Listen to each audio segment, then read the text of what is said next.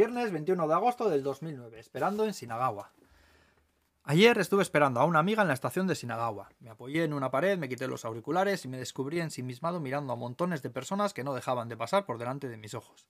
Vi cuerpos sin alma que caminaban como si morirse fuese dejar de hacerlo. Otros, sin embargo, iban iluminando la estación allá por donde pasaban, con sonrisas de mil vatios y chispas en la mirada. Había grupos de chicas con teléfonos móviles que hablaban a gritos entre ellas sin despegar la vista de la pantalla y entrajetados que les miraban las piernas con descaro y señoras con mochilas y gorros que subían y bajaban al ritmo de sus reverencias de despedida. A mi lado había una papelera a la que venían a veces personas con dinero suficiente para pagar el billete y estar dentro de la estación, pero no como para comprar algo que leer, así que sacaban periódicos y te veo rebuscando en la papelera y continuaban su camino. Sus ropas sucias y zapatos roídos no merecían apenas las miradas de los que estábamos allí. Su olor, sin embargo, sí.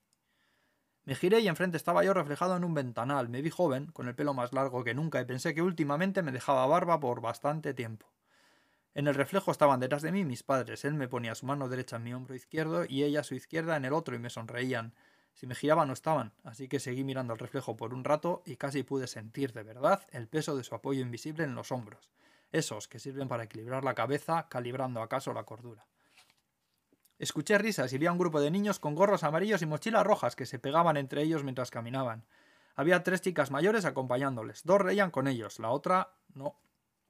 Dos deslumbraban y la otra asumía el papel contrario, como si fuese el agujero negro del grupo, poniendo empeño en deshilachar la alegría de todo el resto. Pensé en que si de mí dependiese hacía tiempo que la habría despedido.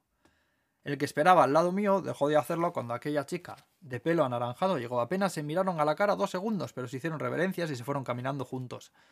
Pensé en que quizás eran novios, de hecho por su edad podrían perfectamente estar casados y seguro que se querían con locura, pero ni siquiera se rozaron los dedos cuando se encontraron.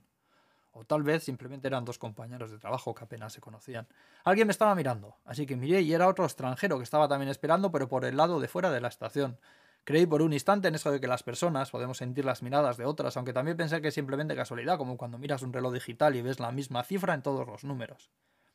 Mantuve su mirada justo hasta que aquella chica la interrumpió, pasando entre nosotros, y nuestros cuatro ojos se pusieron a caminar con ella.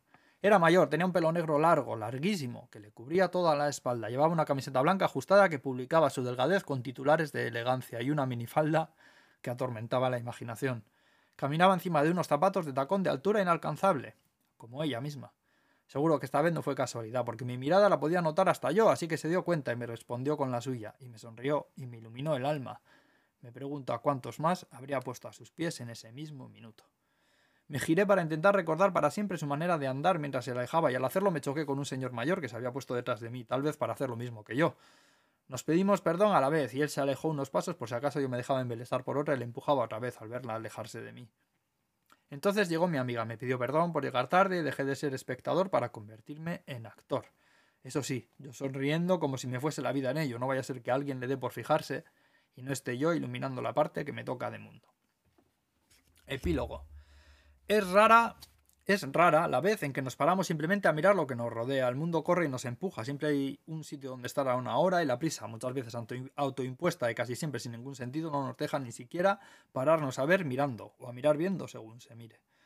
Una amiga llegó tarde, mucho más tarde de la hora prevista, y aproveché ese rato de espera en una de las estaciones más transitadas de Tokio para simplemente observar a los que me rodeaban me di cuenta de cosas muy interesantes.